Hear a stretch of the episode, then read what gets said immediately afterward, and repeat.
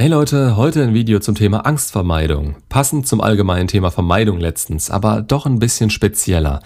Vermeidung im Allgemeinen meint, dass man bestimmte Situationen oder Handlungen meidet, die eine mögliche Bedrohung für den Körper, die Seele, das Wohlbefinden oder den sozialen Status darstellen. Das kann bei jedem anders aussehen und ich denke, jeder von uns hat damit schon die ein oder andere Erfahrung gemacht. Bei der Angstvermeidung geht es eher darum, wie man mit Ängsten umgehen kann oder diese eben vermeidet bzw. sich ihnen stellen kann. Ängste können so vielfältig sein, dass man quasi vor allem und jedem Angst haben kann. Sei es der Nachbarshund, die Angst zu versagen, die Angst, etwas oder jemanden zu verlieren, Angst vor der Zukunft und so weiter. Es ließe sich ewig fortführen. Mit der Angst ist es recht spannend. Es gibt leider keine Anzeige, die den Angstzustand anzeigen kann.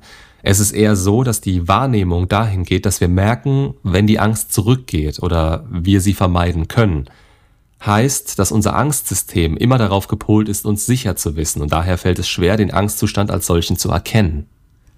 Oft weiß man in dem Moment gar nicht, was eigentlich der Grund der Angst ist, beziehungsweise dass Angst die Ursache für ein Verhalten sein könnte.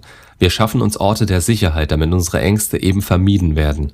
Man kann das auch mit der bekannten Komfortzone beschreiben. Ein Ort, an dem wir uns sicher fühlen. Jetzt wissen wir alle, dass in dieser Komfortzone eine hohe Trägheit herrscht. Das ist alles super, alles Friede, Freude, Eierkuchen. Oft ist gar nicht bewusst, vor was uns diese Trägheit eigentlich beschützen soll, denn da draußen lauert kein Säbelzahntiger mehr, der sich über ein besonders saftiges Fressen freut. Und trotzdem ist die Trägheit der Vermeidung so hoch, als müsse sie uns eben vor diesem Säbelzahntiger schützen. Also, oft ist uns gar nicht bewusst, vor was wir da geschützt werden. Sich aber genau damit zu beschäftigen, ist wichtig, weil wir eben außer diesem Vermeidungsverhalten keine Anhaltspunkte haben, um uns aus dieser durch Angst verursachten Trägheit oder sogar Lähmung zu befreien. Man kann das als indirekte Hilfe verstehen, um sich aktiv damit auseinanderzusetzen.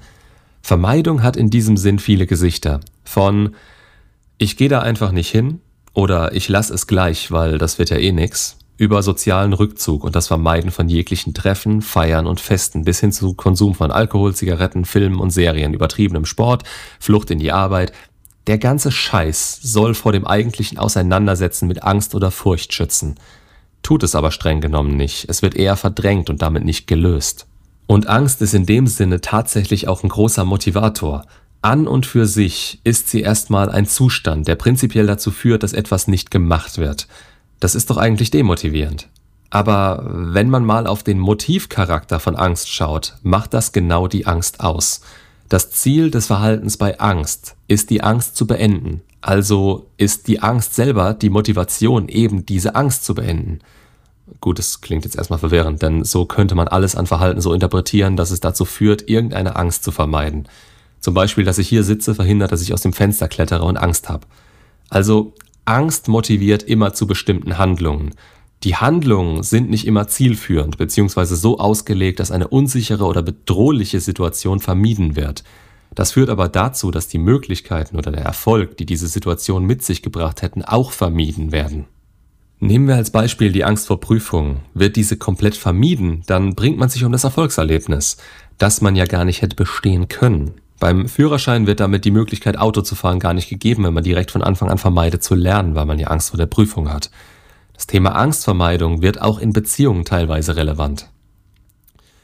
Oft stecken hinter Verhaltensweisen oder Konflikten Ängste. Angst, dass der Partner einen nicht mehr so lieben könnte, Angst, den anderen zu verlieren, Angst, dass sich etwas verändert, was auch immer. Es kann sein, dass die Angst unbewusst ist. Wir vermuten nicht immer eine Angst als Ursache. Gerade in Konflikten in einer Beziehung und beim Umgang mit Ängsten darin ist es wichtig, dass ihr das ernst nehmt. Egal von welcher Seite aus. Für den anderen ist das in dem Moment schlimm. Die Angst ist da. Die Situation ist erstmal wie sie ist. Wenn ihr jetzt mit Unverständnis, Vorwürfen oder Erklärungsversuchen kommt, wird es unter Umständen noch schwerer. Ihr solltet ja merken, ob es gerade wirklich emotional so schlimm ist oder ob der andere schon etwas reflektierter damit umgehen kann. Dann könnt ihr erstmal Verständnis zeigen und entscheiden, ob ihr direkt darauf eingeht oder sich das Ganze erstmal beruhigen soll. Eine der größten Ängste, die wir, denke ich mal, alle in irgendeiner Form kennen, ist die Angst zu scheitern.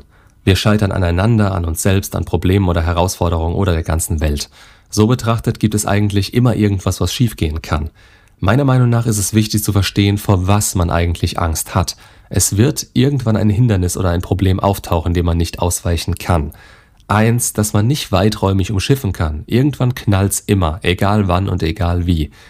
Und wenn man mal scheitert, gibt es meist zwei Möglichkeiten, damit umzugehen. Entweder man schämt sich, weil man gescheitert ist, oder man steht dazu und sagt, hey, ich habe grandios versagt. Mit einem Augenzwinkern in Richtung der heutigen ach so tollen Gesellschaft. Es reicht nicht mehr einfach nur zu scheitern, nein, man muss grandios scheitern.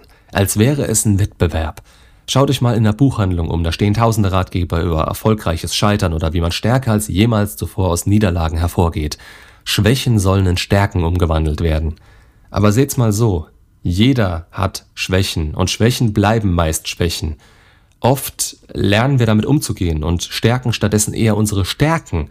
Ich kann nicht singen, deshalb muss aber niemand das Notensystem umschreiben, dass es zu meinen schiefen Tönen passt. Dafür kann ich anderes gut. Damit klarkommen ist besser, als es sich schön zu reden. Ja, Scheitern ist scheiße. Es ist ja meistens peinlich, demotivierend oder sonst irgendwas. Und vor allem ist es eigentlich immer genau das Gegenteil von dem, was man will. Scheitern macht eben, wie gesagt, vielen Angst.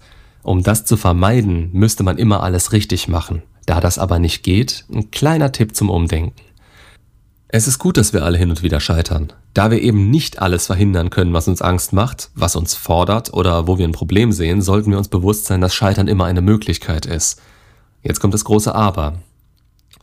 Seht's mal positiv. Der wahre Sinn vom Scheitern ist eben das Scheitern an sich. Ohne den Schatten würde man das Licht nicht sehen. Ohne Abgrund ist man nicht dankbar über die Brücke. Die Abwesenheit von Scheitern macht uns glücklich, wenn etwas gelingt. Wer aber immer versucht, seine Ängste zu meiden, nimmt sich selbst viele Möglichkeiten, Erfolg zu haben. Ohne die Gefahr zu scheitern, würde ein Erfolg keinen Spaß machen. Was hat man denn dann erreicht? Das Leben und seine Chancen und Möglichkeiten wären wie ein Hürdenlauf, nur ohne Hürden und Laufen. Das Ergebnis? Stillstand. Die beste Angstvermeidung ist immer noch, sich seiner Ängste bewusst zu sein, sich damit auseinanderzusetzen und in die Konfrontation zu gehen. Angstvermeidung meint auch Angstlösung. Es wird Dinge geben, die ihr nicht vermeiden könnt. Daher müsst ihr euch dem irgendwann stellen. Je schneller, desto besser. Fangt da natürlich wieder klein an, kleine Schritte und nehmt euch gerade am Anfang nicht zu viel vor.